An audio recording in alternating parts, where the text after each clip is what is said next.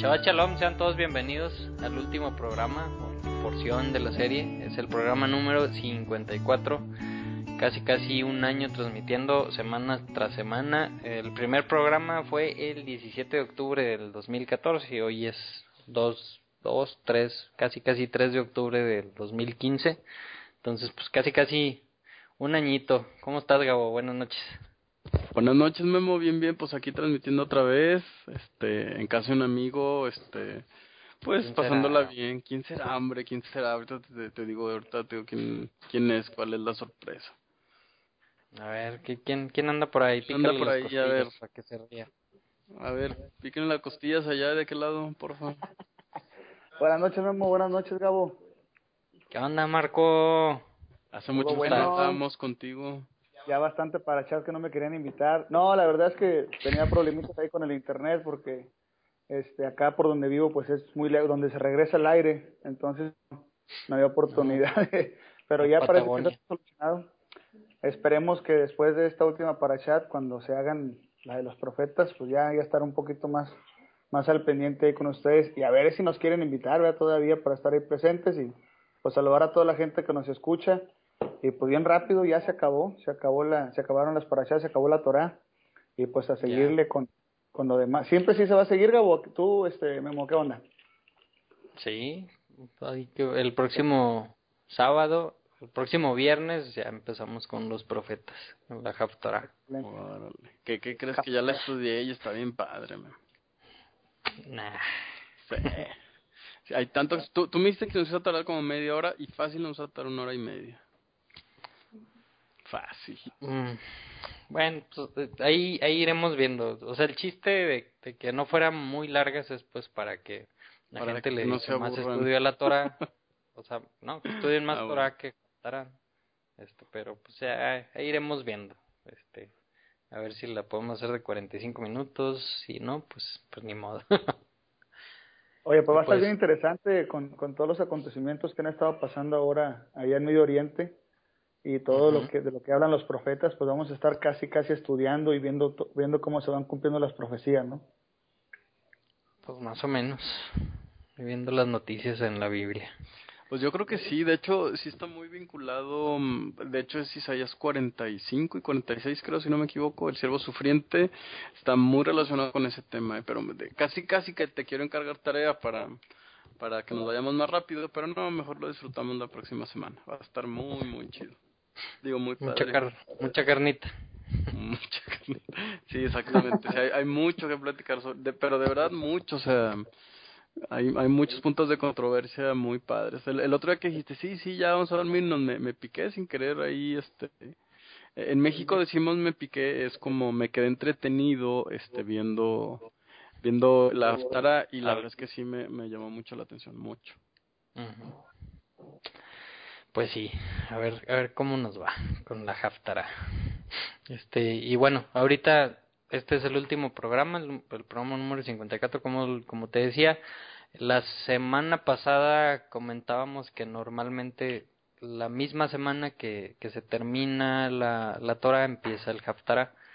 Este, ahorita, realmente, el, cuando empieza el Haftara es el último día o, o después de Sukkot, ¿no? Cuando se termina la fiesta de Sukkot. Ahorita todavía estamos en, en medio de la fiesta de Sukkot. Este, ¿Cómo te ha ido, Gawa? ¿Si has, si has podido dormir en, en tu suca? Este, no. Fíjate que no. No, este año no, no pude hacer suca, fíjate, tristemente, no. No, no, no me puede dar el tiempo. ¿Tú qué tal? ¿Cómo te lo estás pasando?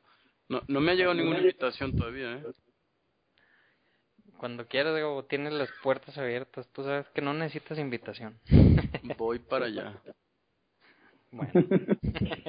Ahí vamos, aquí estamos, vamos para allá. Están cerquita. Pues sí, entonces, eh, pues noticias, bueno, una noticia que ibas a subir, Gabo, que no que no hemos que no he podido subir, no, está pesado. Está pesado el trabajo. Está pesado el trabajo. ha estado muy pesado esta semana. Sí, la verdad sí.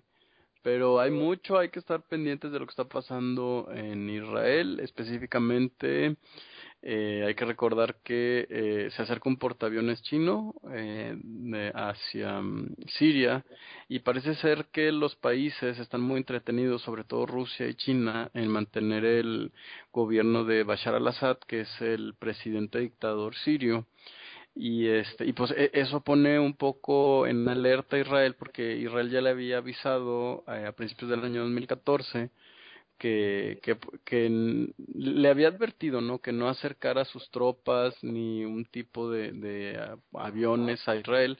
Y pues hoy ya sucedió eso, ¿no? Entonces, eh, todos están un poco preocupados. La guerra fría entre Rusia y Estados Unidos eh, se sigue incrementando, ¿no? Eh, prácticamente acaban de sacar a Estados Unidos de la jugada, por lo que pues también ahí ya vemos una coalición de cuatro países, Siria, Irak, Irán y Rusia, por supuesto.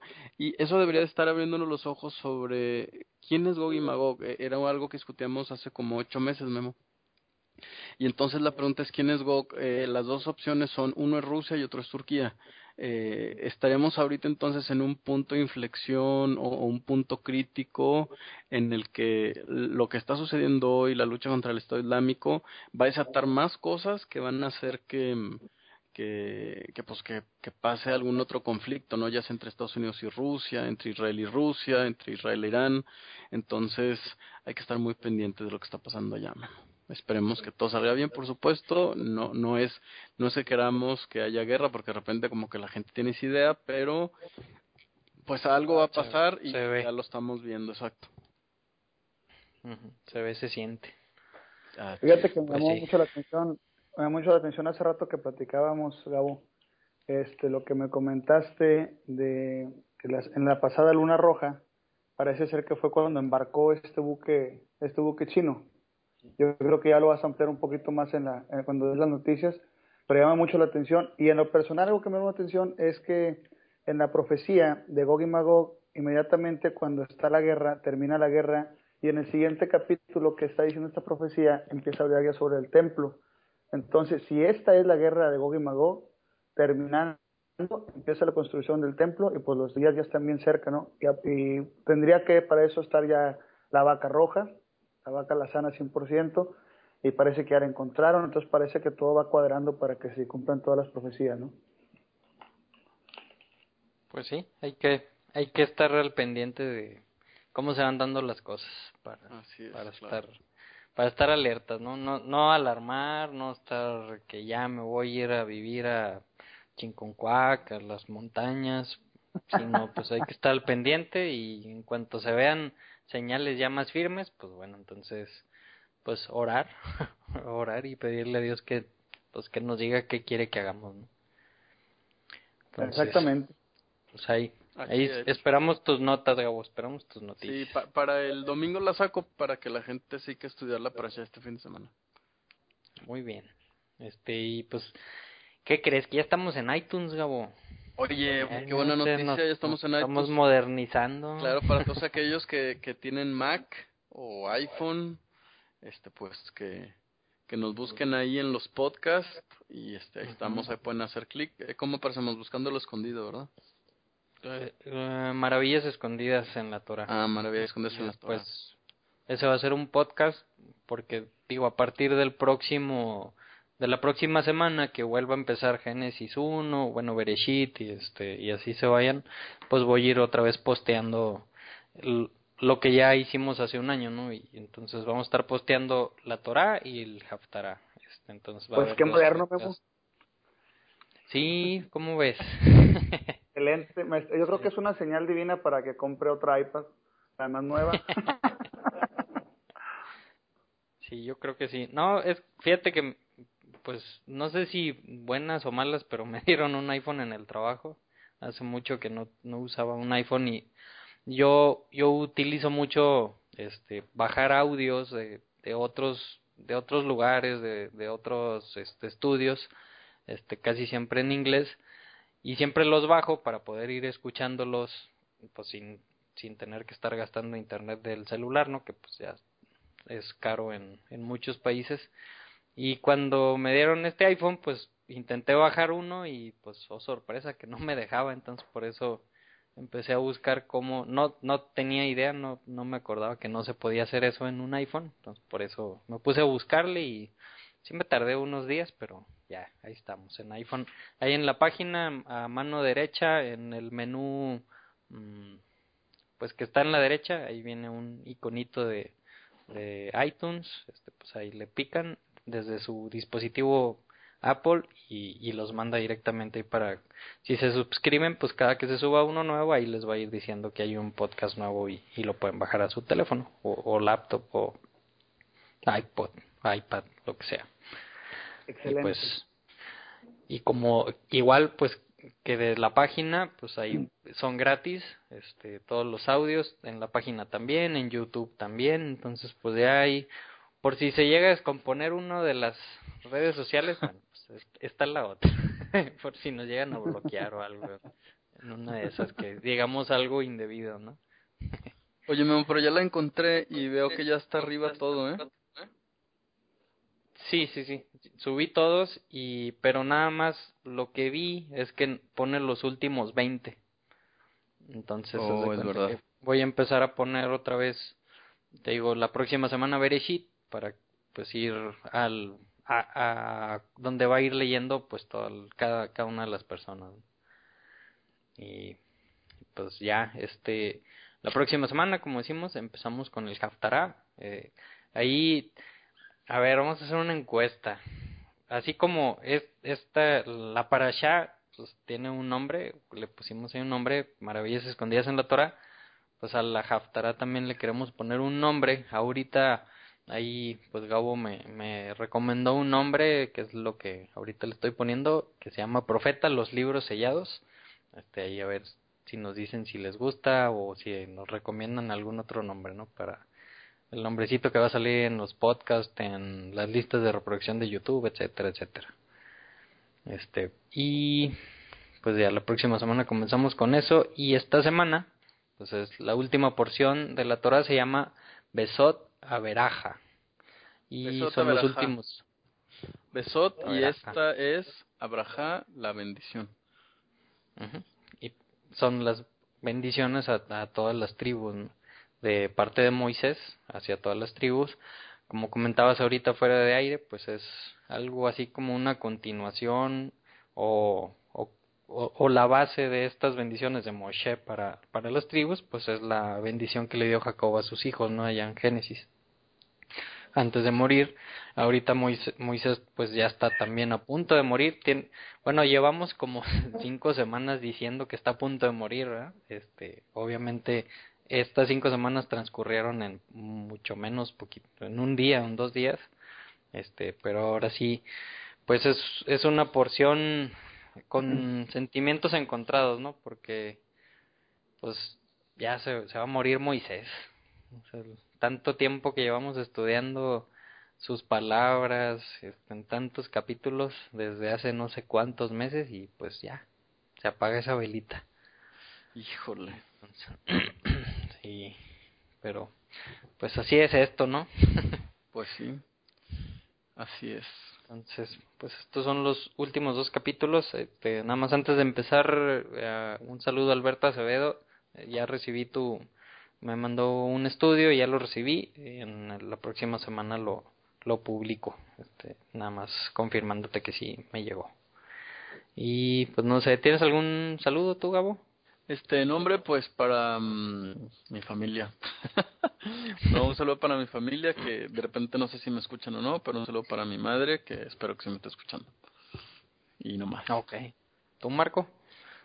Igual, pues fíjate, pues ahorita yo estoy en casa, pues imagínate, aquí está, aquí está mi familia, pero sí, allá mis papás, parece que mi papá, este, un día después de que lo sube, los, nos escucha, entonces, pues, si nos escucha ahí, lo mandamos a saludar, y este, pues, un saludo a toda la gente también que nos escucha en, todas las, en todos los países que, que mencionabas hace ratito, que ya son, si no me equivoco, 78 países donde, donde escuchan 68. estos audios, 68, donde escuchan estos audios, entonces, pues qué padre, ¿no? Que llegue tanta gente la información. Así es. pues esperemos, yo le pido a Dios que aunque sea algún a una persona le haya ayudado de algo todo este tiempo que le dedicamos, ¿no, Gabo? Bueno, a mí me sirvió muchísimo, a ti yo creo que también, Gabo. Este, pues a ver si aunque sea una persona le haya servido todo este tiempo, ¿no? Y si no le sirvió a nadie, bueno, pues yo me doy por bien servido. No, hombre, sí le sirve, mamá. Acuérdate que, la palabra de Dios no regresa vacía. Claro, no, nunca. Y pues bueno, vamos a empezar, Legado, ¿cómo ves? Me late, me late. ¿Listo, Marco? Listo, échale. Venga, entonces, para allá dijimos Besot a Veraja.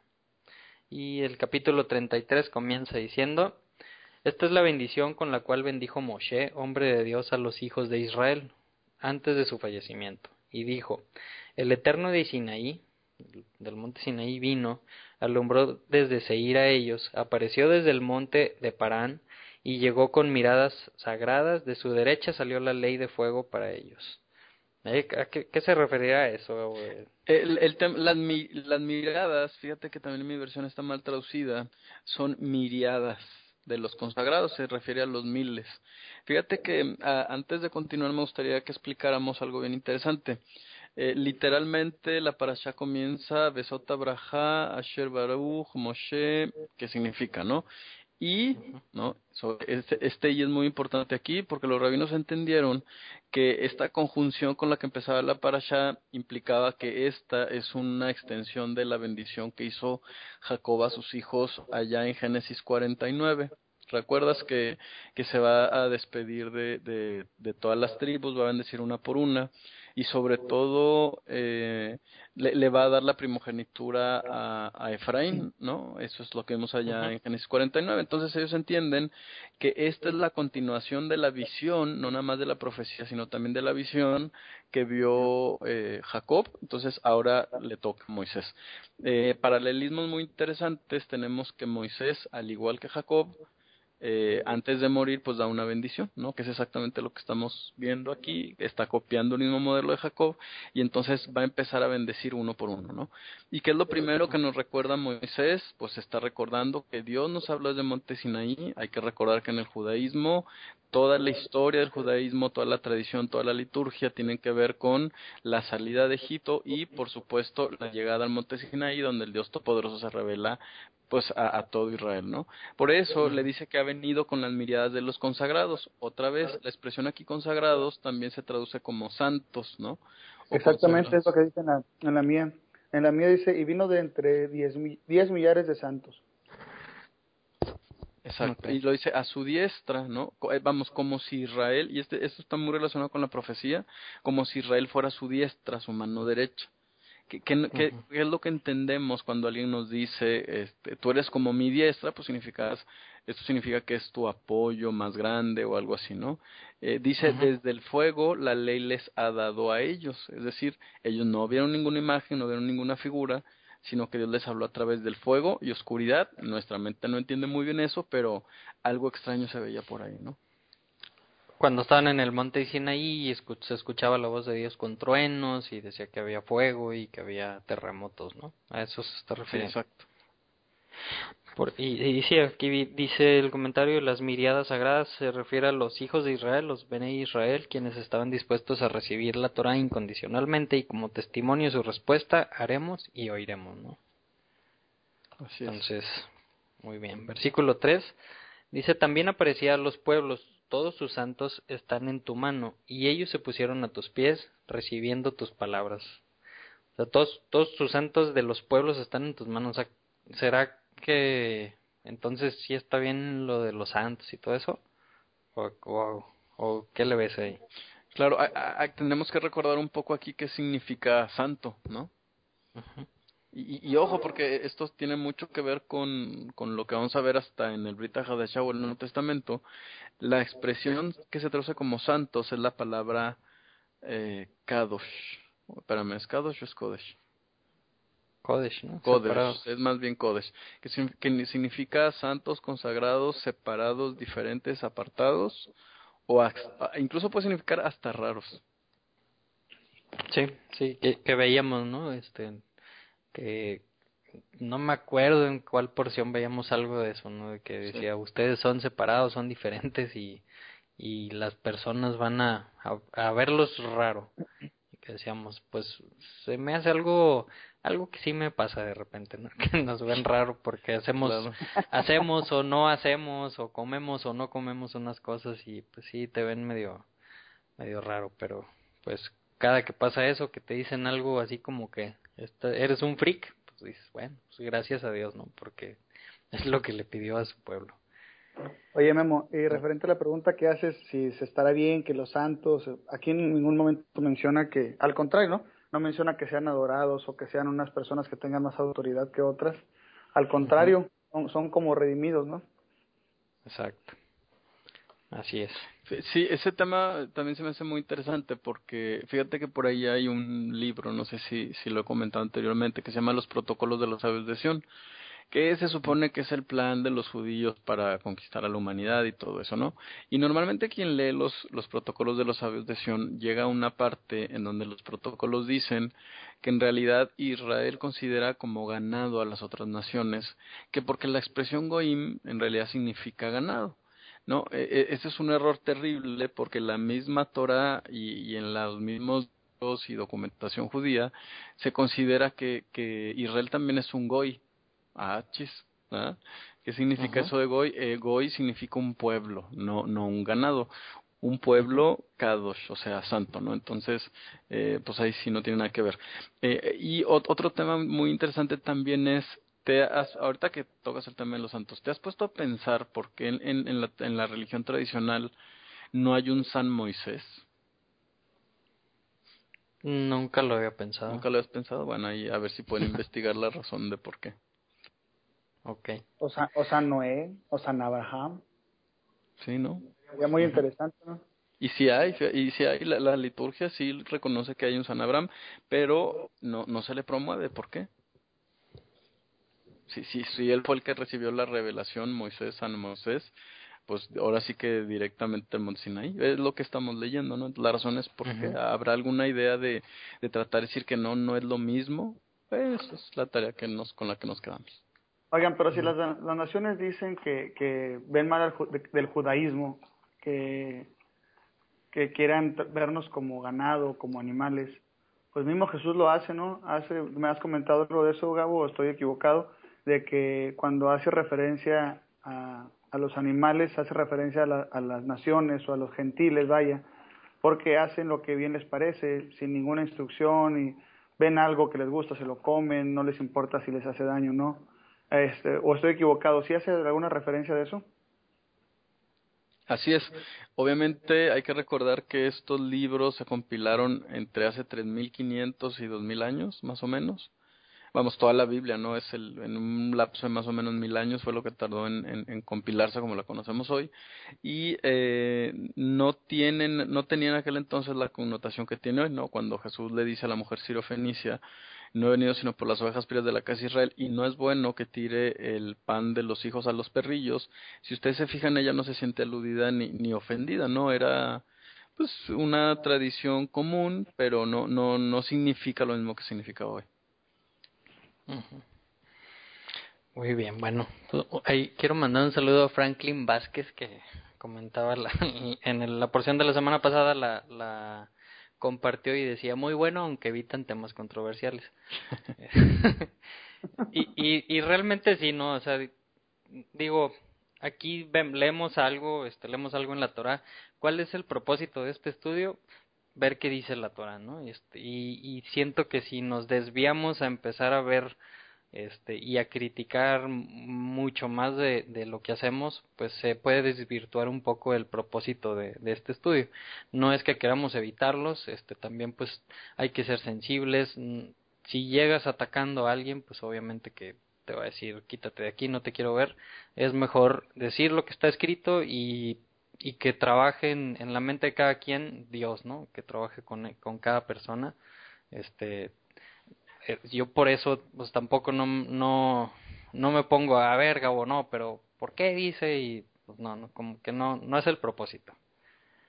Este, pero sí me gusta pues que la gente se quede pensando un poquito.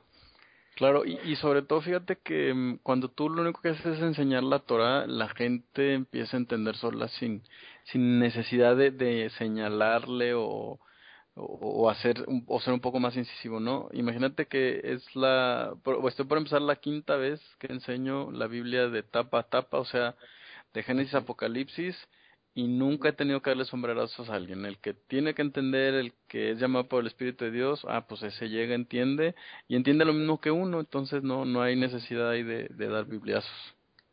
Claro, Aunque, que realmente, este, como comentabas alguna vez, Gabo, eh, al estudiarla así de, de Génesis Apocalipsis, pues salen patadas para todos, ¿no? O sea, para todas las religiones, incluyendo el judaísmo. Yo creo que, pues, eh, inclusive las maldiciones y todo lo que viene aquí, las causas de la desobediencia, pues, obviamente está hablando de que el, el judío tampoco hizo lo correcto en algunos o en muchos momentos. Entonces, al leerla tal cual, por eso lo importante de leerla en el contexto en que se escribió en esos tiempos, y tratando de evitar todos los errores de traducción que se fueron dando a través de los tiempos eh, para entender un poquito más de lo que se trata o lo que realmente se quiere decir.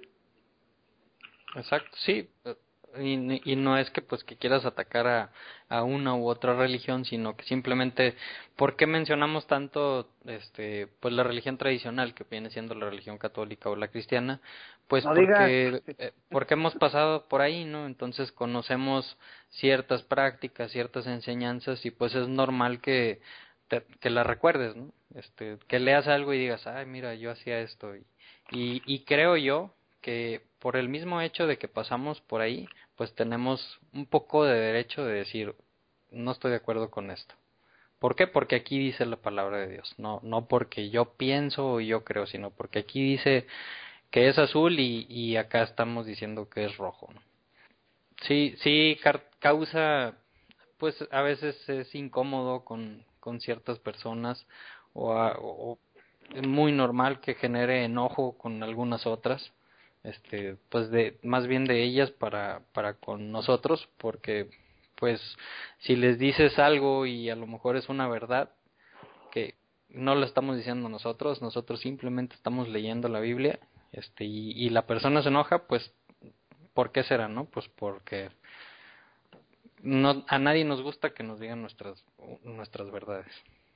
Entonces pues así es no hay que seguir leyendo y Versículo 4. La ley nos ordenó Moisés, herencia para la congregación de Jacob.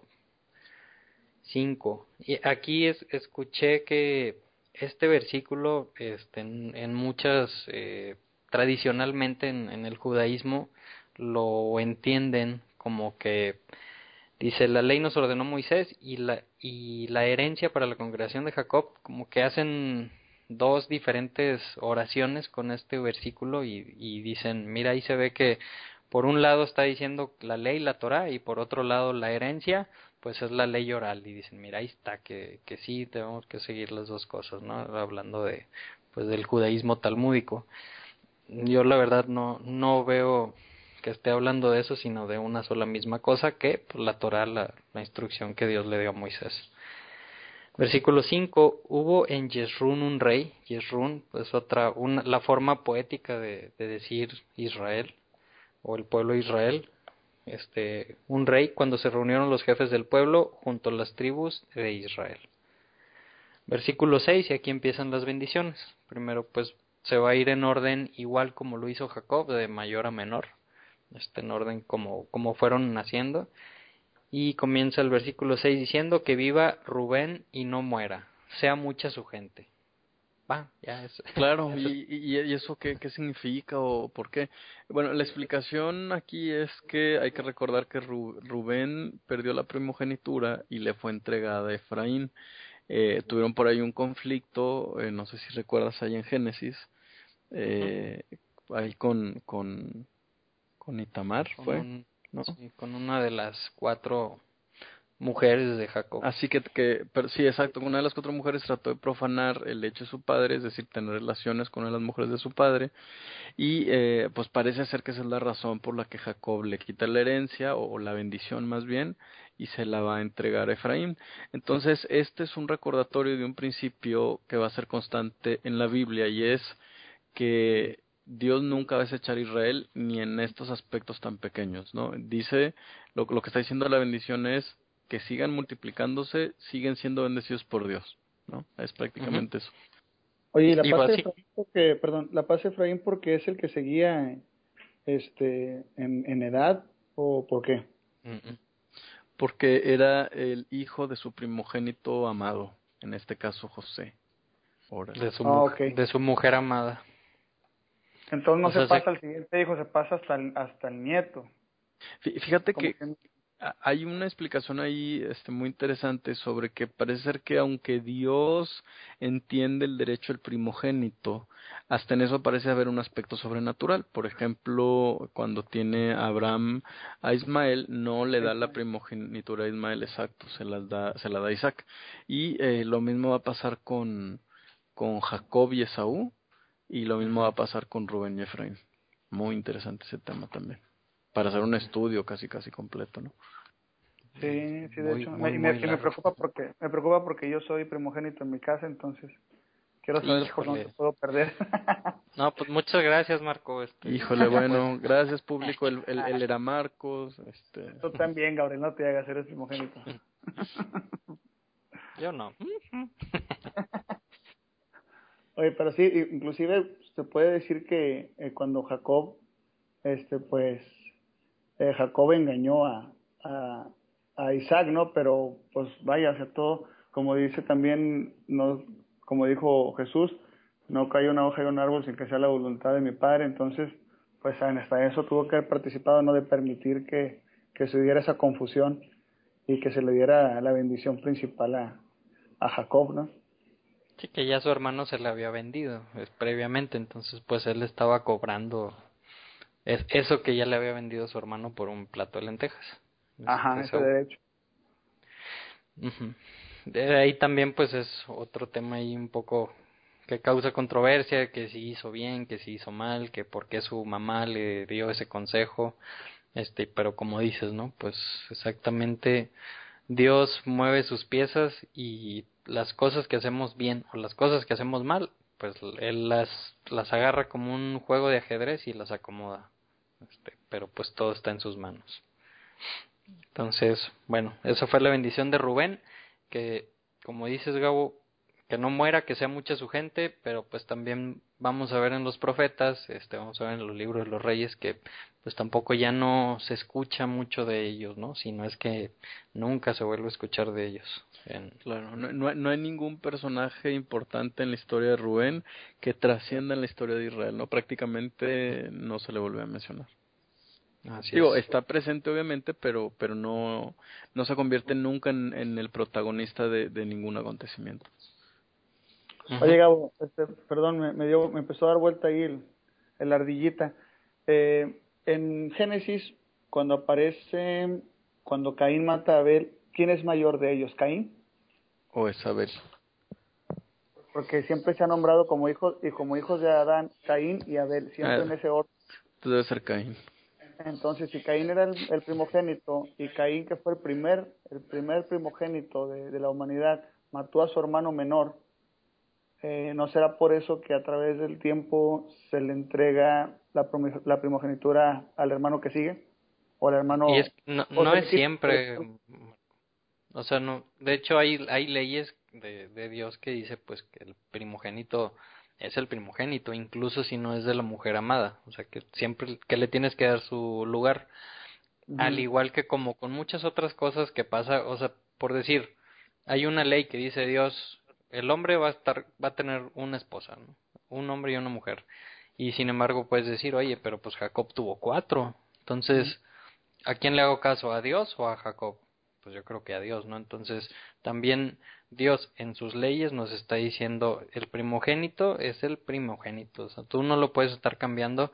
Si los patriarcas, si Jacob, si Abraham y si Isaac hicieron diferente, así es la historia. Pero no quiere decir que así lo tengamos que hacer, ¿no? Ok, sí, sí, sí. Pero digo, si es un comentario válido, nunca lo había visto así y, probablemente por eso Dios movió las, las piezas con los patriarcas de esa forma, porque sí se, se ve un patrón este que después pues ya ya se debería de perder ese patrón porque en, la Torah en las instrucciones de Dios nos está diciendo que no lo hagamos así. Que, que realmente después ni se quedó, ni se quedó con la primogenitura este Caín. Eh, por ahí recuerdo que después eh, tal cual así lo dice la Torah para suplirle la, la, la ausencia de, de Abel le manda a su hijo Sem si no me equivoco Set Set, Set. entonces de Set ahora sí viene la bendición ¿no? a partir de Set no de Caín entonces Así pues es. prácticamente ni Caín se quedó con, con la primogenitura se quedó Set que en este caso aparentemente es el tercer hijo me imagino que había muchos más entre ellos pero pero como los menciona aparentemente probable. obviamente es, a Ca- es Caín Abel y de los tres obviamente el más chico era Set Ujú. Así es. Sí, ya vi en Génesis 4.1, si es primero es Caín y después es Abel. Ok. Muy bien, muchachito. Hablaste como los polivoces, no sé si todo el mundo los conoce. No creo. No creo. De hecho, ni yo creo que en México muchos tampoco. no, ya son de la época Ya, de los ya lo- setentas ahí. Nada Sí, más Gabo o los sea, Gabo sí los conoce. ¿Qué, qué es vivo, eso? sí. Bueno, versículo 7, sigue la bendición para Judá. Dice, y esta bendición es para Judá, diciendo, Judá y Judá, oye, oh eterno, la voz de Judá, y a su pueblo tráelo. Sus manos querellen por él, y tú le seas ayuda contra sus opresores. Pues va a tener una buena cantidad de opresores. ¿no? Sí, exacto. Y sí la necesita, y más ahorita, ¿no? Bueno, siempre lo necesitó. Pero, pero siempre lo ayudó Dios, ¿no? o sea, nunca lo, como, como es, como dice el dicho, ¿no? Dios aprieta pero no ahorca. Pues Nunca igual los ahorcó, así es. nunca los ahorcó. ¿Por, ¿Por qué? Por el amor a, a David, ¿no? A su siervo David, al rey David. Mm, ¿De ahí algún comentario, Gabo? No, yo creo que está, está bien claro eso que acaban de decir. Ok, versículo 8 para Leví. Eh, bueno, ahí esas dos bendiciones pues están más o menos chiquitas. Esta para Leví es más grande. ¿Será porque Moshe era levita? Mm, Tal vez. Para Leví dijo tus tumim y tus urim. Ahí pues nos acordamos en Éxodo treinta y tantos que estaba hablando de las vestiduras de los sacerdotes, cómo se iban a hacer, pues mencionaba el urim y el tumim, que eran unas una teoría es que eran unas piedritas este que se metían en el en el en la pechera en, en- ay, cómo se llamaba Gabo el sí no la pechera En la de, pechera, sí. ju- de juicio Hay, hay una versión que dice que estaba en el hombro. El otro día me encontré Mm. una opción así. Pero fíjate qué interesante les dice, porque le dice, y a Leví dijo, tus tumim y tus urim para el hombre, como dando a entender que así como los sacerdotes tienen umim y turim muy cercanos a sus vestiduras, del mismo modo para Dios los levitas son esos tumim y esos urim para el hombre. No sé si me expliqué. Los urim y los tumim estaban cer- cerca de su ropa cerca, cerca del corazón de los levitas Ajá. y cuál era la función del urim y el tumim Res- juicio ju- juicio y, y comunicarse con el pueblo. Entonces prácticamente Dios le está diciendo a Leví, bueno, Moisés le está diciendo a Leví, tú haces- comunicarse con Dios comunicarse el- con Dios, sí, perdón. el sumo sacerdote con Dios Exacto, entonces prácticamente eh, Moisés le está diciendo a ellos, ustedes son eso para Dios. Ujú, Exactamente. Y si siendo quien fue probado en Masá, la, le presente, le presentaste querella junto a las aguas de Meribá. El que dijo sobre su padre y su madre, no los he visto, y a sus hermanos no reconoció, y a sus hijos no conoció, porque ha cuidado tu dicho y tu pacto guardaron. ¿Y de qué se está refiriendo? Pues desde el becerro de oro, ¿no? Este que cuando bajó Moisés y dijo, ¿quién está, ¿quién está conmigo? ¿Quién está con Dios? Pues decía que los levitas fueron los, los que se pusieron al, al lado de Moisés, este, al lado de Dios, y tuvieron que ir a matar a todos los que estuvieron involucrados en, en ese evento del becerro de oro y, e incluso si eran parientes o, o relativos. En Éxodo la palabra que se utilizaba en español en, en algunas versiones era vecinos, pero realmente la palabra en hebreo hace referencia a alguien cercano, que puede ser este como dice aquí, ¿no? un padre, una madre, incluso hijos, hermanos, este, alguien con, este, cercano a ellos. Entonces, pues también por ella se, se enseña, ¿no? Que por eso también se, se pasó el mando de la primogenitura hablando del, de los que iban a estar sirviendo en, en el templo, ahí se lo dio a los levitas, por, porque reaccionaron de esa forma este, y siguieron el, el pacto, guardaron el pacto, como dice aquí. Versículo 10, enseñarán tus justicias a Jacob y tu ley a Israel. Entonces ahí, pues algunos dicen, no, no, pues yo enseño Torah, pues entonces soy levita. Este, otros dicen, pues yo no soy levita, entonces no debería estar enseñando Torah. Depende de cómo lo quieran ver. Y se pondrá saumerio, o el saumerio viene siendo el... Incienso. Incienso. Sí, la mía también.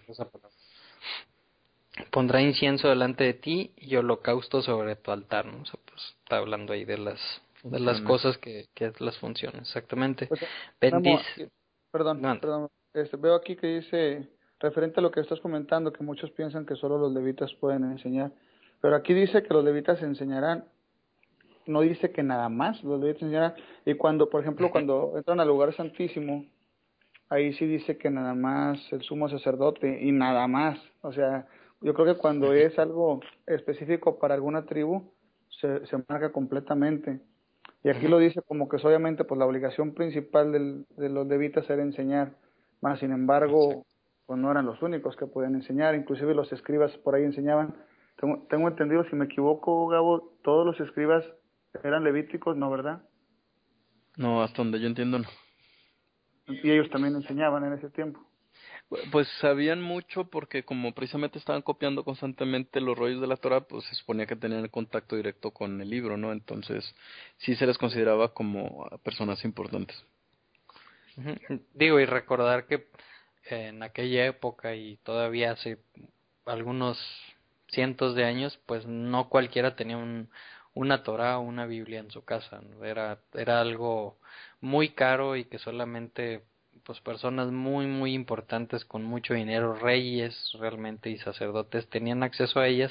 Entonces pues también cómo podía enseñar a alguien alguien que no tuviera acceso a, la información a otras personas. Entonces es difícil aunque pues recordando que, que dijo Moisés una vez que se acercaron y le dijeron oye, mira, aquellos este, que no son de, de los levitas están enseñando al pueblo, están profetizando al pueblo. ¿Y qué dijo Moisés? Pues por mí que todos profetizaran, así tendría menos trabajo yo, ¿no? Entonces, pues sí, o sea, realmente no, no es un, un exclusivo de, de los levitas, ¿no? Y sí, como dices, pues en los sacrificios y entrar al, al, al lugar santísimo. Eso sí mm, Versículo 11. Bendice, oh Eterno, su riqueza y la obra de sus manos acepte. Quiebre la cintura de sus adversarios y de quien lo odia para que no se levanten. Ahí termina la bendición de, del Leví. La bendición para Benjamín, versículo 12. Para Benjamín dijo, el querido del Eterno habitará seguro junto a él. Lo cubre para protegerlo todo el día y entre sus hombros habita. De ahí ¿Escuchaste algo tú, Gabo? Sí, eh, hay que recordar que esta bendición se parece mucho a la de Jacob, con diferencia a lo que acaba de pasar con Leví, que a Leví se le dijo que sería dispersado para que la fuerza que ella que manifestó cuando violaron a su hermana Dina, en la que asesinó a todos los habitantes de esta región que se llamaba empezaba con ese. Shechem. Shechem, exactamente. Eh, entonces, eh, parece ser que hubo un cambio, ¿no? Y, y Dios ve eso en, en esta tribu y eh, pues le dice que, que, que, la naturaleza de él ya ha cambiado, ¿no? Que en vez de ser aquella persona violenta, pues ahora es alguien que se, que se dedicará a enseñar Torah. Respecto a Benjamín, mantiene la bendición de Génesis 49 y ahora le está diciendo que morará en la seguridad, ¿no? Eh, eso tiene que ver con el hecho de que Judá realmente nunca fue atacado, eh, ya vamos a ver cuando analicemos los libros de los reyes, y hay que recordar que la región de Benjamín está dentro de la región de Judá, por lo cual siempre fue muy, muy protegido. Tan protegido fue que cuando llega a Siria y se lleva a las diez tribus, precisamente las únicas que sobreviven son la de Judá y la de Benjamín. Entonces, prácticamente eso es lo que está escribiendo este, este, estos versos. A ver, Gabriel, refrescame tantito. Fueron, esas dos tribus fueron las, fueron las que se quedaron del lado sur del río, que no quisieron cruzar porque era mucho su ganado y... No. Este, no. No, esa es la media tribu de Manasés, de Gad y Manasés, perdón. Ok. Sí, no, Benjamín, de hecho, eh, Jerusalén, la capital, eh, está en territorio de Benjamín. Ok. El, el, donde se construye el templo es territorio de Benjamín. No, no de Judá como normalmente lo conoce, o, lo pensamos o, lo sobreentendemos, ¿no? Realmente el, el, templo, el monte del templo está en territorio de Benjamín. El rey antes de, del rey David era de la tribu de Benjamín y el rey David por brindarle algún respeto o algo, este sigue manteniendo ahí este pues como que el lugar donde Dios puso su nombre y, y realmente pues es como que la frontera no la mera orillita entre Benjamín y, y, Judá.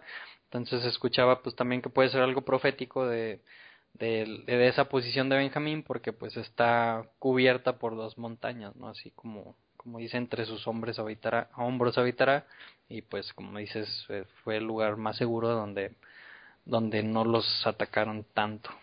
Así es. Y, y, la, la ciudad de David está muy cerca ahí, ¿no? De la, del, donde se hizo el templo. Sí, está, está pegadito. Sí, pegadititito. De, de hecho, cuando tú vas al Coteloy, pasas por la ciudad de David, la que se conoce que está en territorio de Benjamín, y yo creo es menos de un kilómetro y ya estás en el Cotel, en el muro. Ok. Versículo 13. Para José, la tribu de Joseph, dijo, Bendecida por el Eterno sea tu tierra, con la delicia del cielo, del rocío y del abismo que yace abajo, con la delicia de los frutos del sol y con la delicia los frutos de las lunaciones, o sea, con el, sol y la luna, ¿no? O sea, todo lo que tiene que pasar para la fotosíntesis y, y todo que, que haya abundante vegetación con las primicias de los montes antiguos y con las delicias de las colinas de siempre, con la delicia de la tierra y lo que ella contiene, y la aceptación del que residió en la zarza. Que ven, bueno, hasta ahí, pues como que se escucha así mucha abundancia, ¿no? Exacto. Exacto, que, que no recibe directamente mm, José, sino que se va a transferir ahí en el verso 17 a sus dos hijos. Efraín va a ser mencionado primero, pero lo que hay que recalcar de, de esta parte es que prácticamente la profecía que dijo Jacob no cambia. Es exactamente eso lo que dice allá y lo vuelve a repetir aquí. Y por supuesto esto nos vuelve a recordar que la bendición de la primogenitura no va a venir a través de Rubén, que es el mayor, ni siquiera de Benjamín, que es el mayor de Raquel, sino a través de Efraín.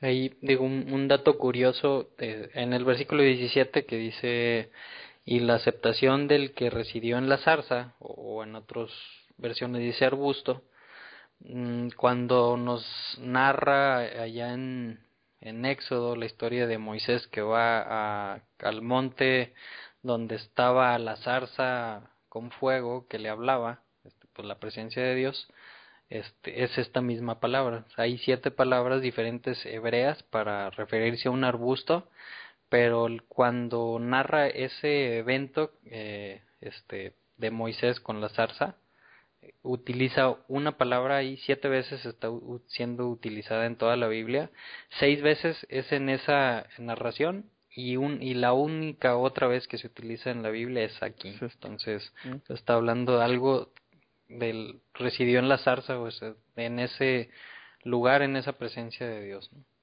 Oye, Memo, te, creo que en mi, en mi Biblia es la misma palabra que se utiliza para decir dónde encontró Abraham el cordero cuando, cuando no sacrificó a Isaac, que le dijo Dios que, prove, que él proveerá, y encuentran un cordero atorado con, en los cuernos, ¿no? Algo así. También maneja la palabra esa zarza, ¿no? Bueno, en hebreo es otra palabra. Te digo, en lo que en el hebreo hay siete palabras diferentes que hacen referencia a un arbusto este, o a una zarza.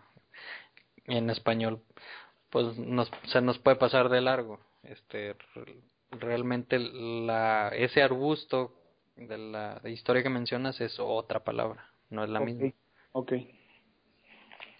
Entonces, bueno, después de eso dice que vengan sobre la cabeza de Joseph, de José, y sobre la coronilla, aquí en, esta versión dice la coronilla del nazareno de sus hermanos, en otras versiones creo que dice primogénito o príncipe. Sí, el primogénito es su toro, dice aquí. No dice eh, príncipe. Dice sobre la, sobre la frente de aquel que es príncipe entre sus hermanos. Como primogénito de su toro en su majestuosidad. O sea, ahí se está refiriendo, como dices, ¿no? O sea, no lo vio directamente José, sino pues pasa ahora a, a, un, a su hijo, a Efraín. Sus cuernos son como los cuernos del unicornio, con ellos a los pueblos cornea junto como si fuera uno solo hasta el confín de la tierra. Ellos son las miriadas de Efraín y ellos son los miles de Manasés, de Manashe. O sea, las miriadas habíamos visto millones de Efraín que quieren aceptar el pacto, ¿no? Así y es. los miles de Manasés, este que también pues habíamos... A ver, me, me, queda una duda aquí, a lo mejor ya hasta la contestaron alguna allá anterior, estoy casi seguro que sí, pero no me quiero ir, seguir leyendo si no, si no la, la pregunto. Aquí hace referencia a los dos hijos de José, entonces de las doce tribus eran once hijos y por de José marcar, bueno, más bien diez, y por marcar también como tribu a los dos hijos de José se hacen las, las doce, o eran doce hijos directos de, de Israel. Entonces la tierra se reparte en, catorce 14, en 14 porciones. No, no, son, son 12 hijos de Jacob. Entre esos 12, la tribu de Leví no, digamos que no cuenta para la repartición de la tierra. Ah, sí es correcto. Entonces quedan 11. De esos 11, José hace cuenta que se borra y se mete Efraín y Manasés. Entonces quedan siendo 12. Haz de cuenta que se quitan dos, Leví y, y, y José y por José entran dos. Entonces, sí, por eso siguen quedando doce. La, ter, la treceava tribu sería Leví, que pues va a estar en, en cada una de las tribus en una ciudad este o en un parte de la tierra que les van a asignar. Sí, así como tenían que asignar las, las, las ciudades de, para huir cuando mataban a alguien, así también a fuerza tienen que entregar ciudades para los levitas, no cada una de las tribus. Eso sí lo recuerdo. Entonces, versículo 18 Dice, para Zebulón dijo, alégrate Zebulón en tu salida, e Isahar o Isaacar en tus tiendas. O sea, y en esa bendición, pues, las mata dos pájaros de un tiro, ¿no? Más rápido. Claro, el tema de que uno sale y otro se permanece hace referencia a que la tribu de Zebulún eh, se componía de navegantes y mercaderes que salían al mar. De hecho, hay algunas creencias que dicen que las famosas historias de piratas eh, siempre tienen como representantes a, personajes de la tribu Zebulun, diferente a Isahar, que él prefiere estar en tierra, eh, es decir, eh, la característica principal de esta tribu es que ellos no les gusta viajar, prefieren eh, asentarse en un lugar y desarrollarlo, ¿no? Ahí escuché un comentario que decía una, una opinión, pues que a lo mejor esas dos tribus se juntaron, hicieron pues ahí como que un pacto y dijeron, bueno, ustedes de Bulón van a estar este pues en el mar llevando y trayendo y nosotros nos quedamos aquí, entonces como que se repartieron las actividades para pues para vivir mejor, ¿no? Cada quien con lo con lo que más le gustaba. Claro, está basado en Primera de Crónicas 12:32, ese comentario que acabas de decir, donde parece ser que la tribu de Isahar eh, estableció centros de estudio de Torah, mientras que los otros proveían a los centros de estudio de los materiales que necesitaban para estar funcionando. Ok. Versículo 19. Los pueblos al monte Moría serán convocados. Ahí sacrificarán sacrificios de rectitud, porque la abundancia de los pueblos absorberán, y de los tesoros ocultos escondidos en la arena. Digo, ahí sigue hablando de, ellos dos, ¿no? De Zebulonia y Isaacar. Para Gad, dijo, bendito el que ensancha a Gad, como un león reposa y desgarra de una vez el brazo hasta la coronilla vio el principio de la conquista para él, porque allí la porción del legislador está oculta. Luego vinieron con los jefes del pueblo, rectitud delante del Eterno hizo y justicias para con Israel.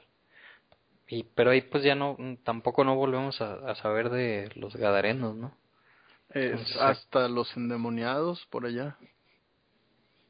Los, los famosos gadarenos, eh, prácticamente los versos están describiendo la zona en la que ellos se asentaron, que es lo que después se conoció como Transjordania, que es de, de Jerusalén hacia el este, en donde actualmente se les denomina que están asentados los palestinos, ¿no? Sí, e, es, esa Marco es uno, una de las tribus que se quedó del otro lado del, del Jordán. Jordán. Ajá. Y parece ser que quedan, ah, no sé, aquí todo parece indicar que queda un poquito menos protegida por no haber entrado a lo que era en sí la tierra prometida.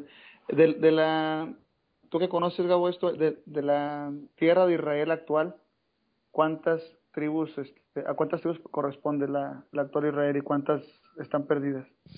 Uy, bueno, en territorio pues no está ni Gad, pues ni Manasés ni Gad, fuera de ahí todas le pertenecen. Pero pues obviamente no todas han regresado y aquellos que han regresado pues se han asimilado como judíos, no, no mantienen su identidad de una tribu aparte. Entonces yo creo que realmente las diez tribus aún no han regresado en su totalidad.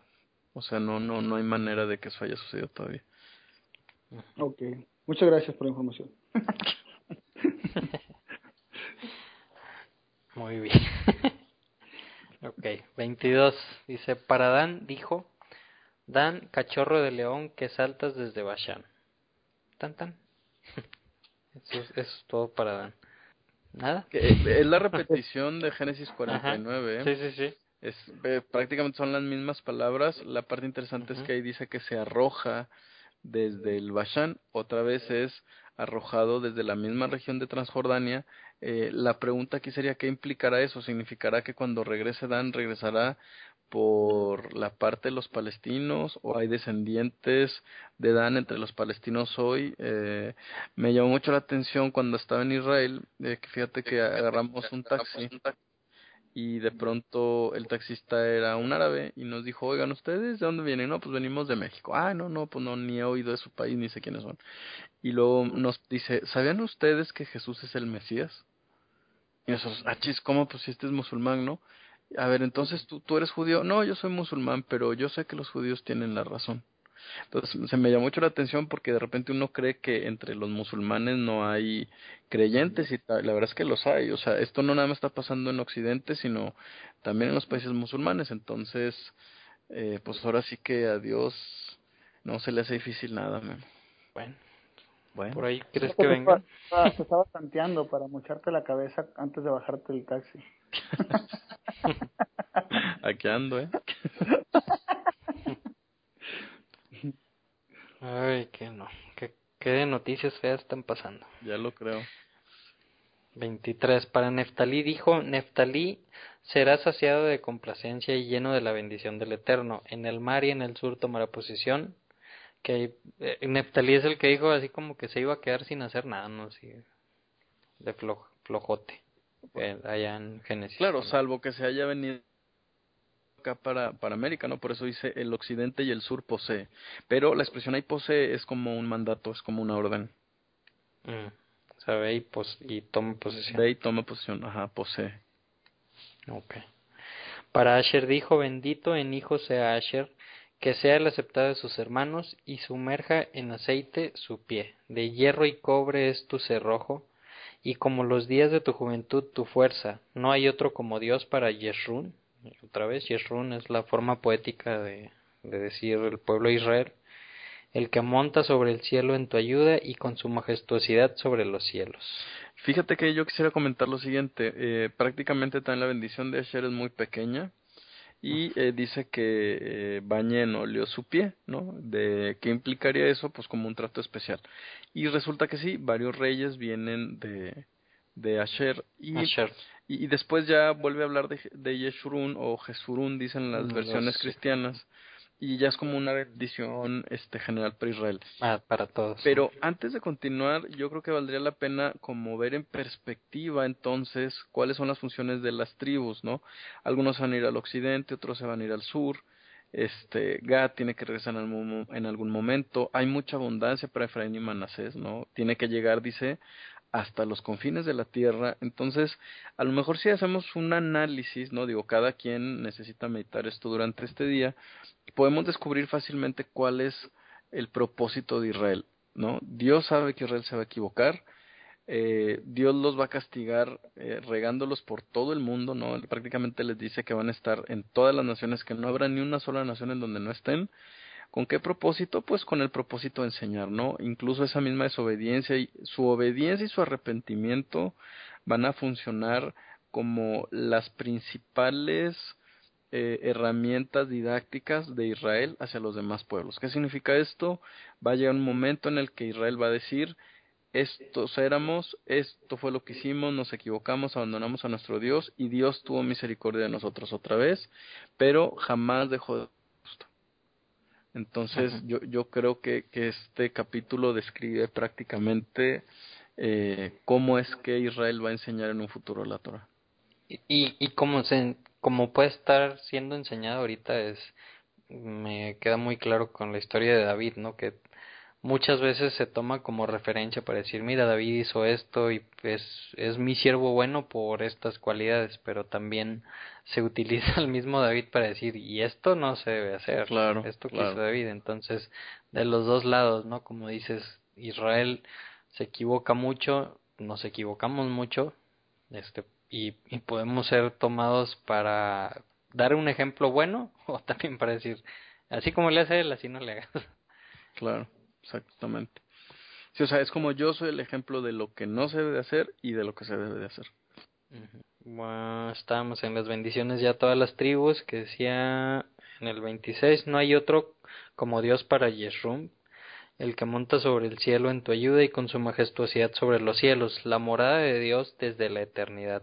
Aquí abajo, abajo, los brazos del mundo, él expulsó delante de ti al enemigo y dijo, extermina. Pues cuando ya iban a entrar a la tierra de Israel. Exacto, y, en un futuro, ¿verdad? 28. Y no, lo hicieron, ¿eh? o sea, y no lo hicieron, no se exterminó el 100% a, a los amonitas, si no me equivoco, y a, y algunas otras tribus, y pues después le dice que ellas mismas serán tropiezo este para, para, para su pueblo, y pues hasta ahorita se sigue cumpliendo. Claro. Aguijones, serán aguijones.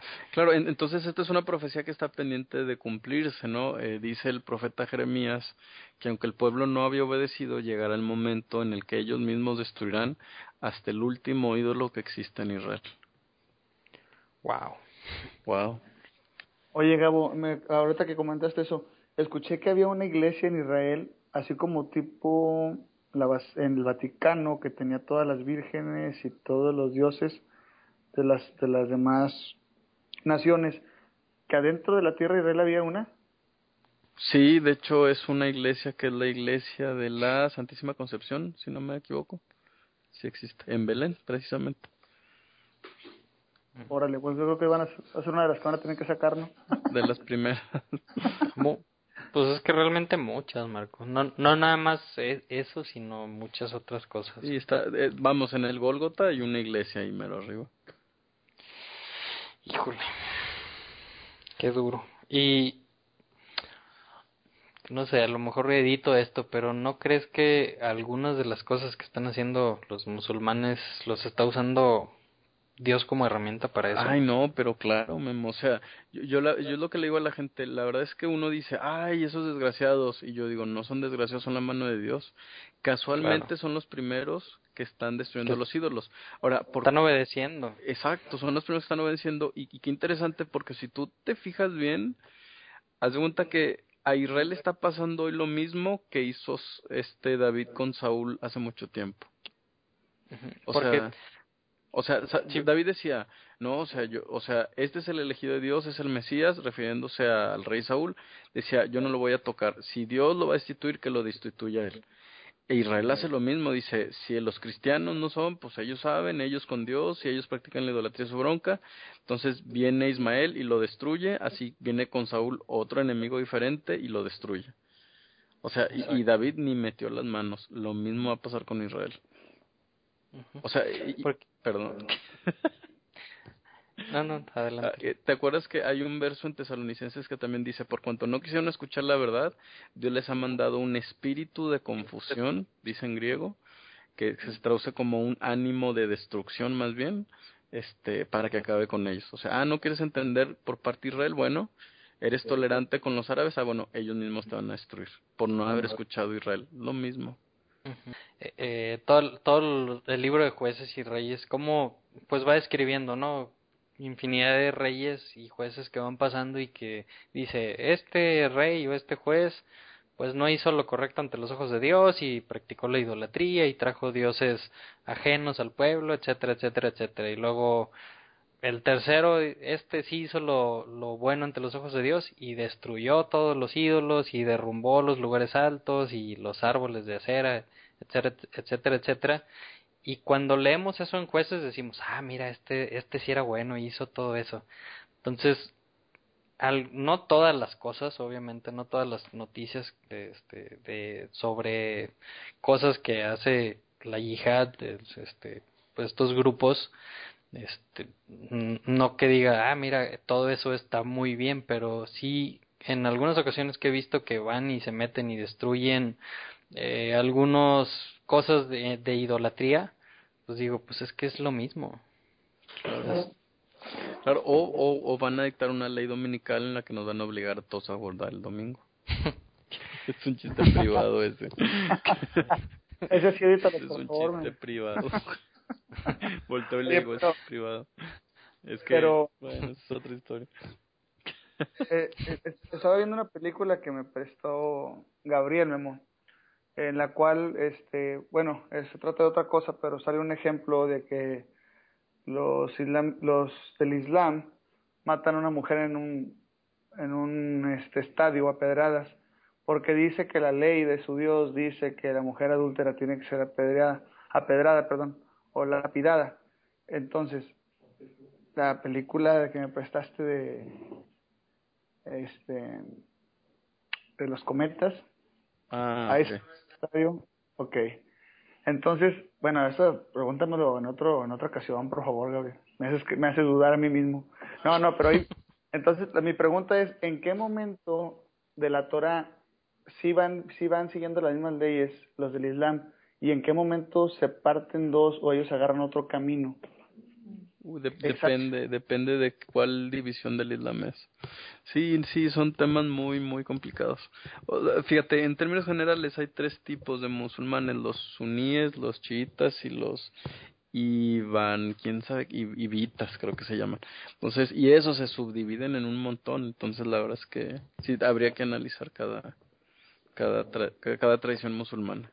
Porque si aparentemente ellos, ellos unos se derivan de, de Ismael, otros se derivan de Saúl, entonces se supone que tienen la ley, por ejemplo, lo que es la Torah, lo que, lo que estamos estudiando, la tienen completa. Pero no la estudian igual que los cristianos.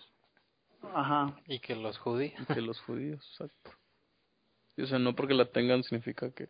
No, son tradiciones y agarraron partes de chile, de tomate y de manteca y así revuelto. Sí, está. Ok. Sí, o sea, e, ellos dicen, sí, pues sí, tu libro es correcto, o sea, sí, todo lo que está ahí está bien, pero tiene muchas cosas mal interpretadas, ¿no? Como lo de Isaac e Ismael y así como ese muchos ejemplos, pero la base sí, sí la, la siguen entre comillas, ¿no? Y fíjate, Memo, lo que comentabas hace rato de lo que vienen jueces, en, bueno, pues que en jueces, en reyes, en reyes. Mucho, de que hizo lo malo, lo hizo lo bueno y, fue bendecido. Y luego otra vez el que sigue hizo lo malo y lo, invadieron.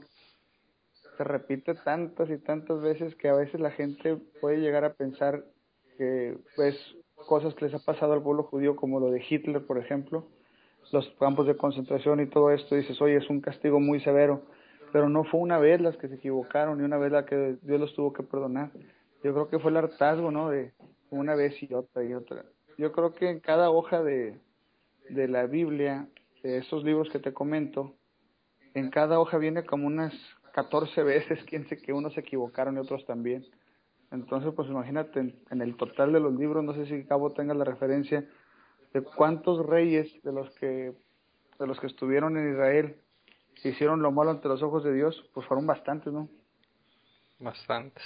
Sí, no, la verdad no me acuerdo, pero pues la mayoría. Eso sí, estoy seguro. Sí, fueron pocos los que los que actuaron bien de acuerdo a las instrucciones de Dios. Entonces ya cuando lees, ya por último, perdón, ya cuando lees te das cuenta y dices, no, pues oye, ¿cómo no los iba a castigar? Pues estos eran más necios que nada. Y sin saber que nosotros estamos haciendo lo mismo. Lo mismo. Estamos no igual. entender. Exactamente. Nosotros éramos. Bueno, y veíamos las veíamos la semana pasada o leíamos la semana pasada que les decía Dios, ¿no? Este si por cuanto no me han hecho caso voy a utilizar otras naciones, otro pueblo que no es pueblo, porque ustedes me, me fueron infieles con dioses que no son Dios, yo los voy a usar un pueblo que no es pueblo para castigarlos. Y si ese pueblo que no es pueblo se diera cuenta de que los que yo Dios lo estoy usando para eso, pues borraría a, a, mi pueblo Israel del, del mapa, ¿no? Pero por tanto, ese pueblo que no es pueblo no se va a dar cuenta y va a decir es por por mí mismo y es por mi otro Dios, este, entonces también por eso los va a desechar, pues ahorita está pasando eso.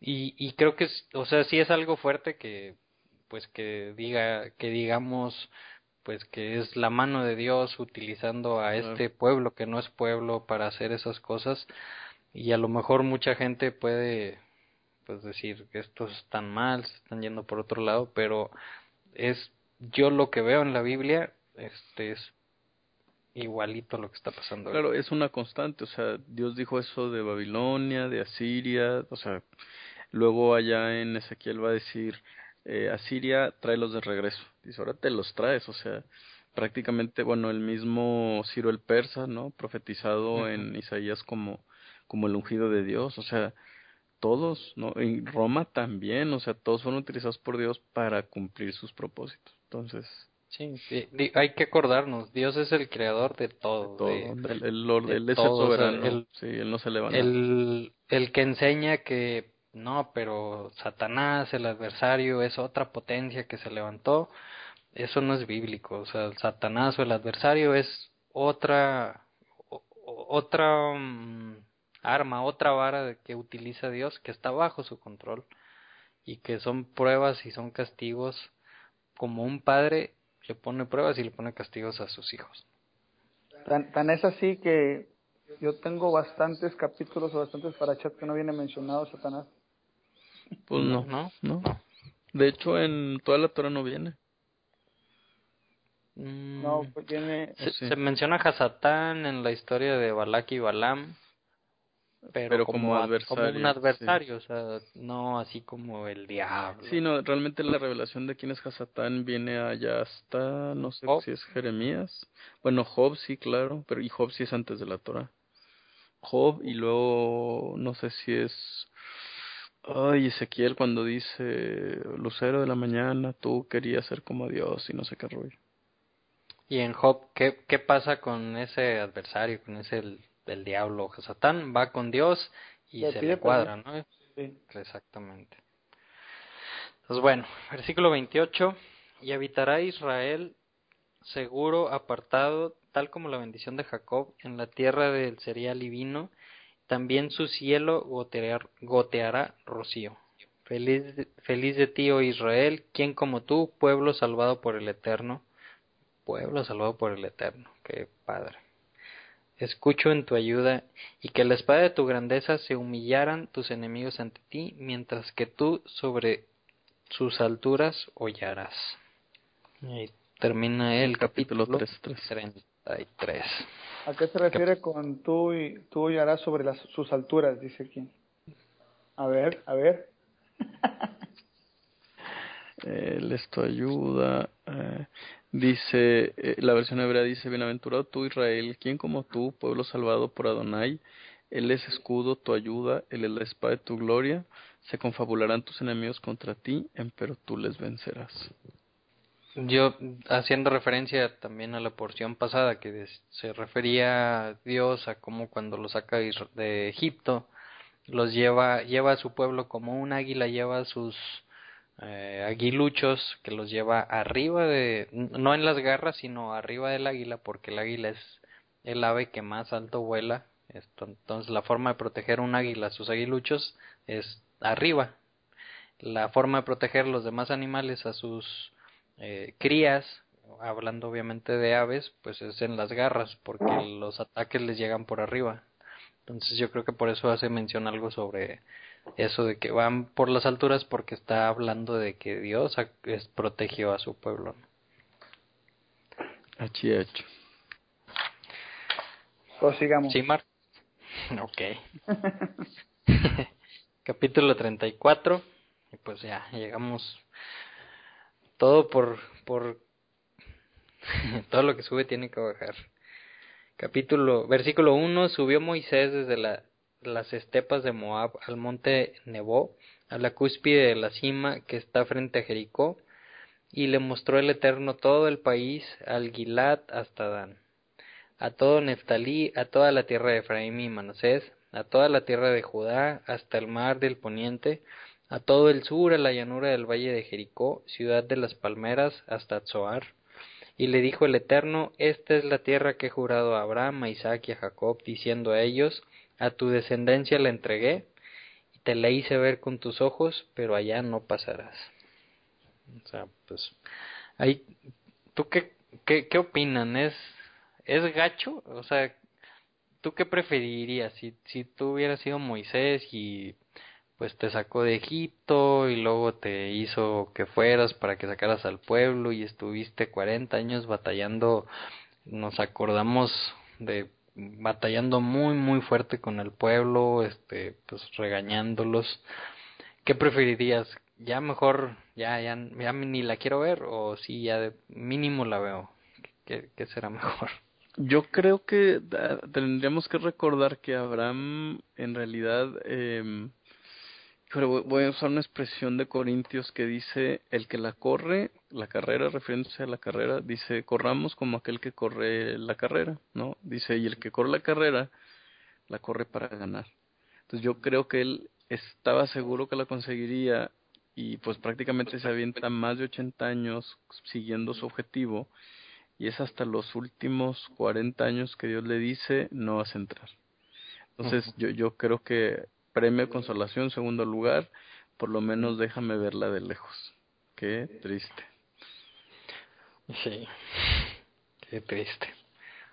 Versículo 5, falleció ahí Moshe, siervo del Eterno en la tierra de Moab, según el dicho del Eterno, y lo enterró en el valle en la tierra de Moab frente a Bet Peor, y no supo nadie el lugar de su tumba hasta este día. ¿Será que, ¿será que está ¿Será que sí está ahí en el, en el monte de Bet Peor? Enfrente del monte, dice, ¿no? Pues ahí dice que ahí fue enterrado. Este, mi, versión dice diferente. Dice, lo sepultó él en el valle. Ahí, y muy interesante porque dice lo sepultó a él, es decir, quién sepultó a quién. Eh, hay un Rashi, afirma que fue Dios mismo el que lo sepulta.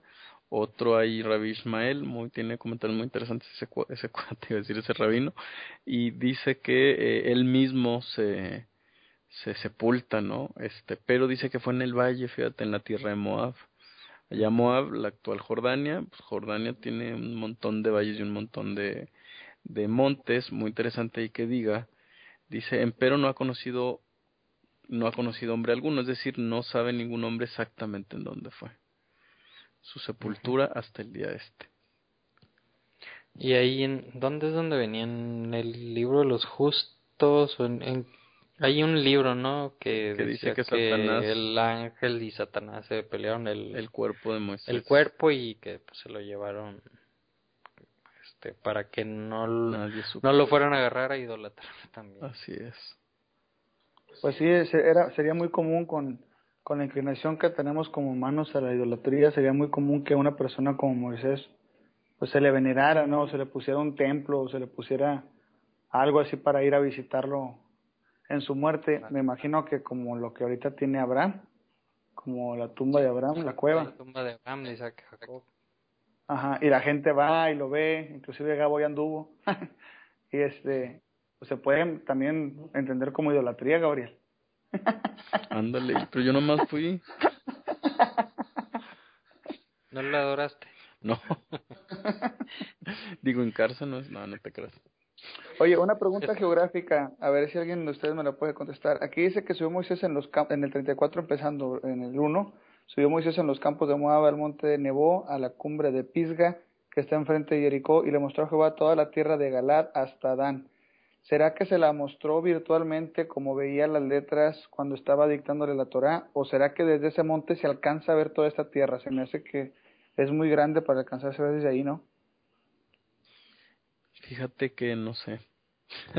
no, lo que pasa es que necesitaría conocer Jordania. Yo subí unas montañas en Jordania y la verdad es que volteas alrededor y lo único que ves son más montañas. Pero, o a lo mejor salvo que no se ha descubierto uno, que es un gran problema que, que hay en, en, las naciones árabes, que no permiten que se haga mucha, que se haga mucha investigación sobre, eh, ¿cómo se dice?, arqueología bíblica, pues porque tienen miedo que, que entonces Israel eh, exija la devolución de esas tierras.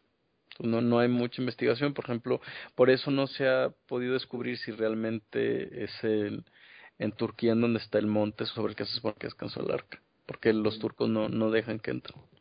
Pues bueno, pues ya, ya cuando venga el Mesías nos explicará todas las cosas.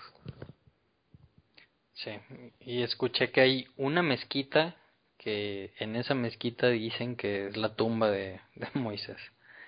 Este, ahí entró eh, un, un, pastor que andaba por allá, este, platicaba que pues él sí entró, este, y hasta le dejaron entrar al sepulcro, pero ya que iba a entrar al sepulcro le dijeron, bueno, esta es una representación, realmente aquí no es la tumba, este, pero pues aquí venimos y veneramos a Moisés, fíjate, los musulmanes. Ojo. Versículo 7. Moisés tenía 120 años cuando falleció no se debilitó su ojo ni se perdió su lozanía. O sea, imagínate de 120 años y todavía, pues entiendo que estaba fuertecillo. Entonces lloraron los hijos de Israel a Moisés en las estepas de Moab treinta días y se complementaron los días de lloro, de duelo por Moshe. Treinta días. Pues cuando murió, ¿quién? Jacob. Eh, Aarón también. Aarón, Aarón fueron 30, ¿no? Sí, también, fueron 30. A Jacob fueron, no, cuando murió José, creo que fueron 70 días, pero por los ah. egipcios. Y los israelitas ya cuando se lo llevaron fueron 30 días. No, no me acuerdo si José o Jacob. Creo que Jacob, porque José se lo llevaron ya pues, mucho tiempo después. Versículo 9. Y Yehoshua o Josué, hijo de Nun, estaba lleno del espíritu de sabiduría, porque había apoyado Moshe su mano sobre él, y oyeron a él los hijos de Israel, e hicieron tal como había ordenado el Eterno a Moisés. No se levantó más un profeta en Israel como Moisés, a quien se hizo conocer el Eterno cara a cara. Y, en algunas versiones creo que dice no, no se levantó este más un profeta en Israel hasta este día. Y se sobreentiende, este, muchos estudiosos dicen que es de a partir del versículo 9 pues fue escrito por Josué, ¿no? Porque pues Moisés ya, ya había muerto.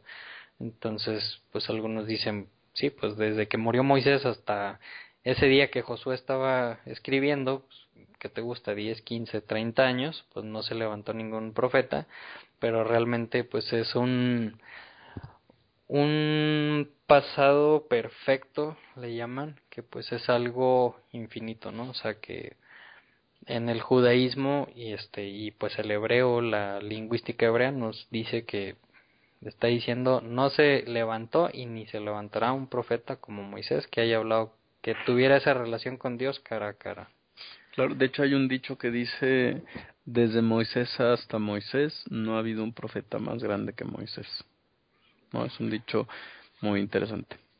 Muy interesante porque fíjate que sí se refieren a un segundo Moisés y dicen que es Rashi, un comentarista, mucha gente tiene sus libros y sus comentarios, y eh, este Rashi se llamaba Moisés, ¿no? Entonces cuando dicen de Moshe a Moshe no ha habido otro más grande que Moshe, el primer Moshe que mencionan es este Moisés, el segundo es Rashi, y dicen, entonces, el no habido más grande que Moisés, dices, ¿a quién se está refiriendo?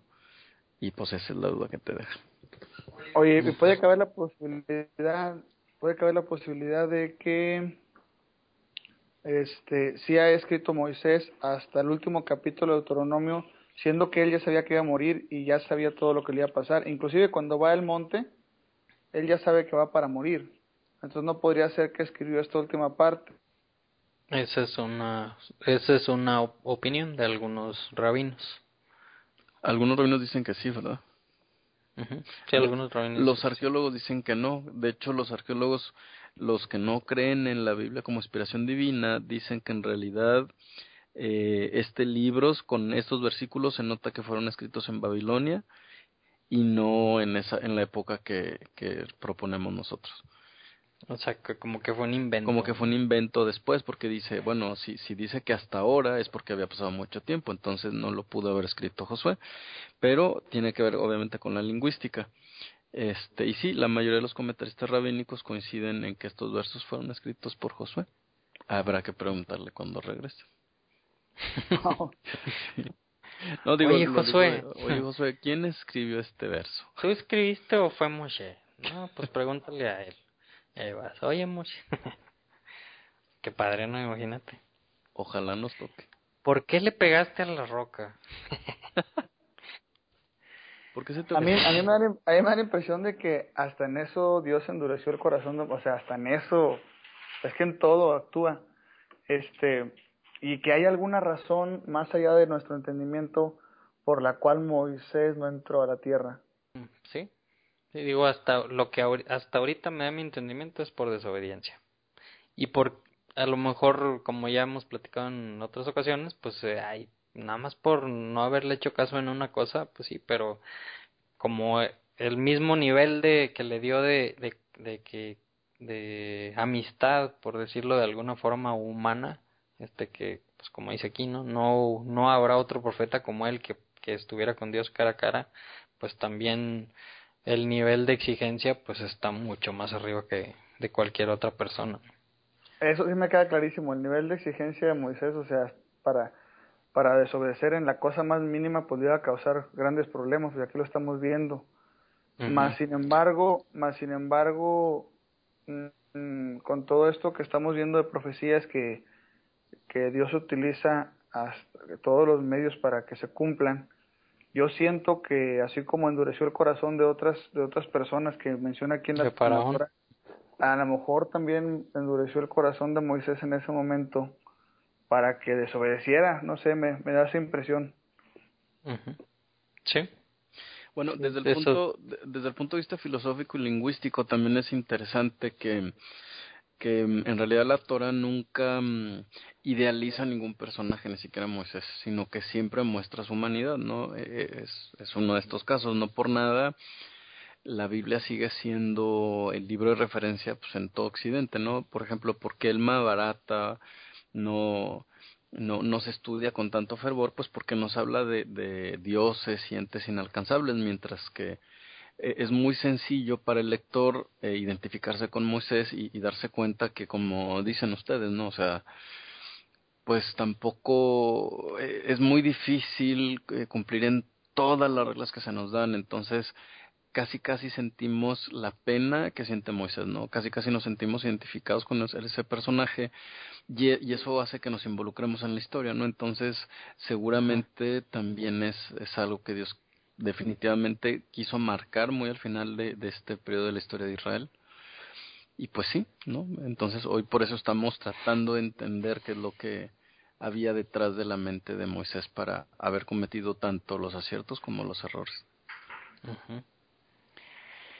Muy bien, versículo 11 dice, bueno, seguía hablando de eso, ¿no? Que no habrá un profeta como Moisés, que lo que conoció el Eterno cara a cara, ni en todas las señales y maravillas que le envió el Eterno a hacer en la tierra de Egipto, al faraón, a todos sus servos y a toda su tierra, ni en toda la mano fuerte y todo el gran temor que había hecho Moshe a los ojos de todo Israel. Y con esto, señores y señoras, se termina la Torah. Y a mí me gustaría hacer un último comentario, es tanto los profetas como Jesús, los apóstoles, el apóstol Pablo, identifican de Génesis a Deuteronomio como las palabras que salen de la boca de Dios. Imagínate que Dios hizo un libro, según esta perspectiva judía, hizo un libro para explicarle al ser humano de dónde venía, cuál era el plan, cómo había fallado y cómo Dios iba a hacer una modificación a ese plan para lograr que todos los seres humanos se acercaran a él. E imagínate que al final de ese libro menciona un nombre, ¿no? Y es el de un solo pueblo que, que bueno, que pues que va a ser la referencia, ¿no? Cualquier persona que abra la Biblia fácilmente y sin prejuicios puede ubicar que el resto de la Biblia no es otra cosa que la historia de Israel. Y que la mayoría, me incluye yo, hace cinco o seis años cuando empecé a estudiar la Biblia, que decía Israel, ¿y esos quiénes son? ¿Dónde están? o sea, y es algo pues, común en la actualidad que ni los hacemos en la vida. Y pues es el pueblo de Dios. Así es, entonces la última palabra que aparece es Israel. Imagínate nada más en el libro que escribió Dios. Qué increíble, ¿no?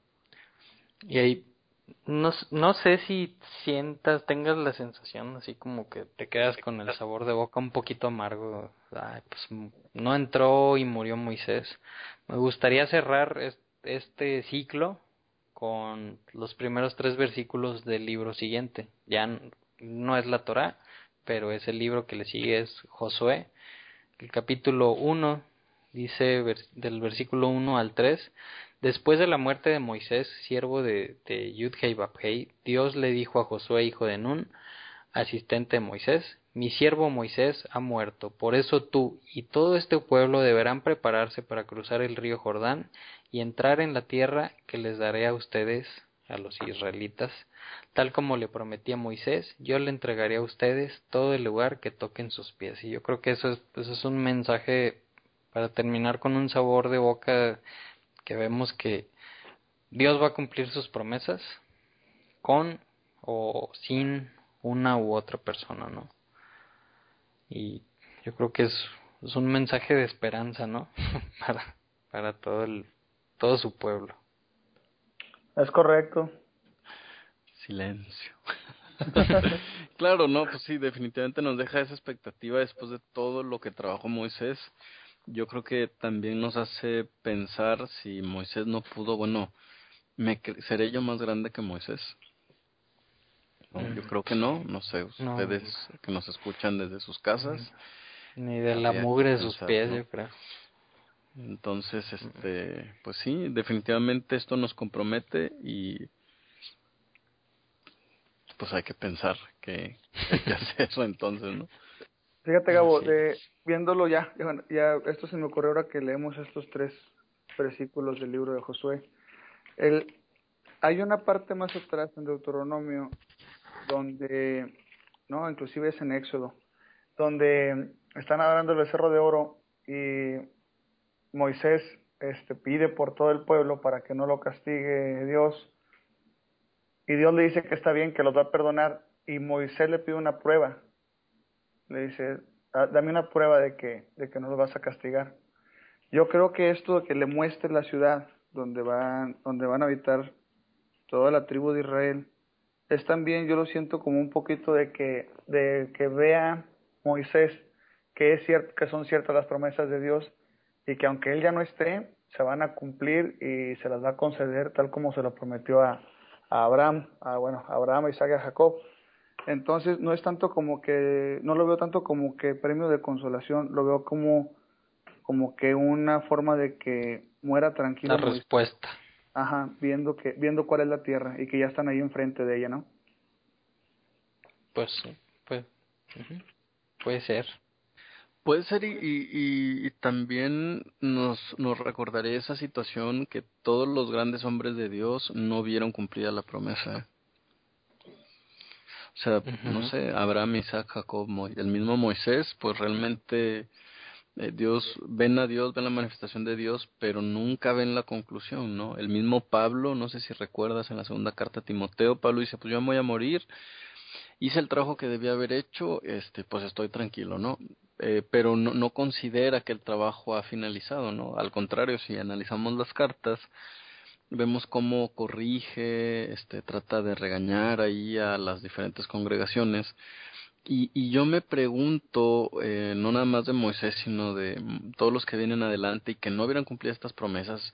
Jeremías, bueno, pobre, cómo lloró, el mismo Isaías, eh, Ezequiel, Daniel, bueno, Daniel no entendió ni lo que iba a pasar, el pobre todos ellos murieron con una esperanza, ¿no? Pero imagínate la sensación de, de, de, Moisés de estar ahí frente a los montes y de repente decir, esto es todo lo que voy a ver, tengo que dormir, la próxima vez que abra los ojos lo voy a disfrutar, ¿no? Entonces, como que también nos, nos explica eso que, que es vivir por la fe, ¿no? Porque alguien le podría decir, imagínate el, la religión popular el día de hoy le diría, no hombre Moisés, no te preocupes, fe es la certeza de lo que se espera, la convicción de lo que no se ve.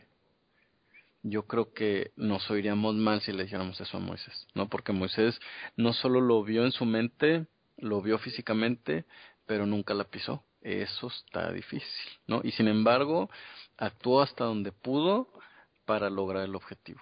Entonces, eh, ¿qué es vivir por la fe? Yo creo que es la pregunta que, que deberíamos de hacernos, ¿no? Es actuar incluso si hasta el último momento viéramos que no lo vamos a recibir. Está la certeza que luchó hasta el último minuto por acercarse a esa tierra. porque creyó, porque creyó. creyó y obedeció. Creyó y, además dice, yo sé que Dios lo va a hacer, no ahorita, o ahorita tengo que dormir, tengo que obedecer, pues Abraham no se diga, ¿no? Abraham yo creo que ni dimensionó siquiera lo que Dios le estaba prometiendo.